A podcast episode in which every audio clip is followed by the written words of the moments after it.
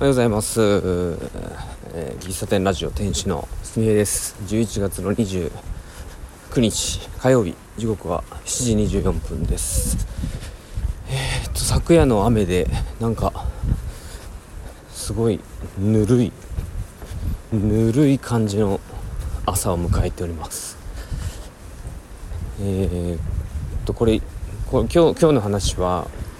あの以前えー名刺入れを僕落としましてそれを拾ってくれた優しい留学生の話なんですけどもう何年前かもう覚えてないぐらいまあ多分 5, 5年以上前だと思うんですけど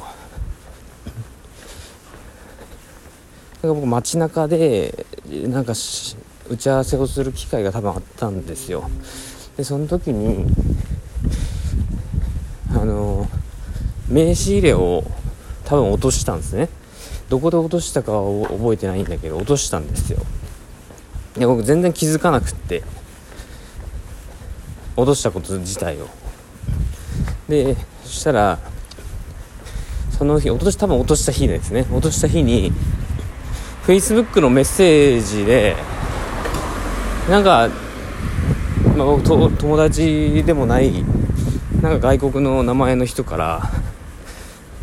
メールが来たんですね。メッセージが。日本語で。であの名刺入れ落としてますよみたいな。で名刺入れなんで名前がね入ってるからそれで検索して送ってきましたっていう名前だ、えーと内容だったんですよ。で、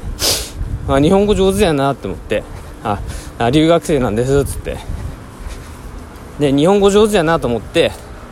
えー、後々聞いてみるとなんか Google 翻訳かなんかを使ってメッセージを送ってくれてたんですね。であの渡し渡しますからどこどこか指定してくださいみたいなメッセージをもらったんであじゃあ街中のここでに行きますんで持ってきてもらっていいでしょうかみたいな。まあ、財布だったらもっと焦ってたんですけどまあまあ名刺だからっていうところもあって、まあ、ただ会社のね名前が出てるやつだし、まあ拾ってくれて本当に助助かったなと。中には自分の名刺しか入ってなかったからよかったけど、うん、でとても、まあ、助かったんですよ。で拾って別に連絡する必要もないのに連絡してくれてで届けますよっていうすごい優しいね青年から多分青年ですよ。からあの言われたんであありがとうございます。じゃあ取りに行きますねって言ってもうこれは感謝の気持ちを伝えないとと思ってで、えーもう行った行ったんですねその日もうすぐに。でそしたらあのまあ、その時は多分あの渡してえー、とその時に Google 翻訳で会話したから覚えてるんですけどでなんかあ、あのー終わわもらってありがとうございますって言って別れたんですよもうその時は。で改めて Facebook のメッセージであのーいやなんかあの僕がやれることあったら何でも言ってくださいみたいな。感じで改めて感謝の気持ちを伝えたんですよ。やっぱね拾ってくれたしだって心優しい方にね。まあでもなんか自分も協力できることあったらと思って。そしたらまあ多分その日か次の日ぐらいにあのちょっとお願いがあるんですって改めてメッセージが来て。あのー四日市には日本語学校があって、まあ、その日本語学校の学生さんだったんですけど留学生って基本留学生のなんか寮かなんかに泊まってるんですよ。住んでるんですね。でその方どうやら彼女みたい彼女か、まあ、奥さんか分からんけどなんかそういう方がいらっしゃったみたいで。で僕はあの寮を出たいんだと。で彼女がいてでその子と一緒に暮らしたいんだみたいなことを言われてああそうなんですねってやり取りしてたらでどうやら留学生はあのー、寮を出られない、まあ、その理由はあのー、留学生はアパートをなんか借りられないらしいんですよ。ななんかなんかの理由で。で借りられないからここでお願いなんだけどなんか僕たちの保証人になってくれないかみたいなことを言われておおと思ってね。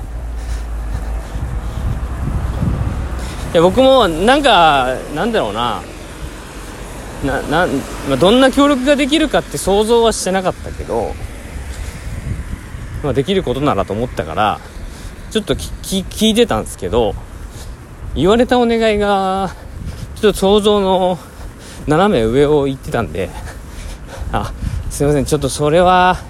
それはできないっすっていう。うん。いやしてあげたかったけど後々ねもうなんか問題があることしか想像できなかったから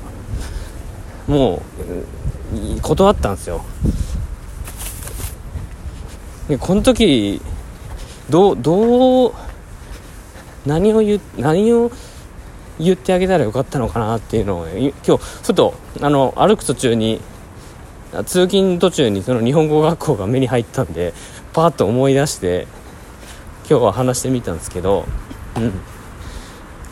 だかそういう話はあの日本語学校の先生にぜひ相談してみてくださいっては言うて投げたんですけどね。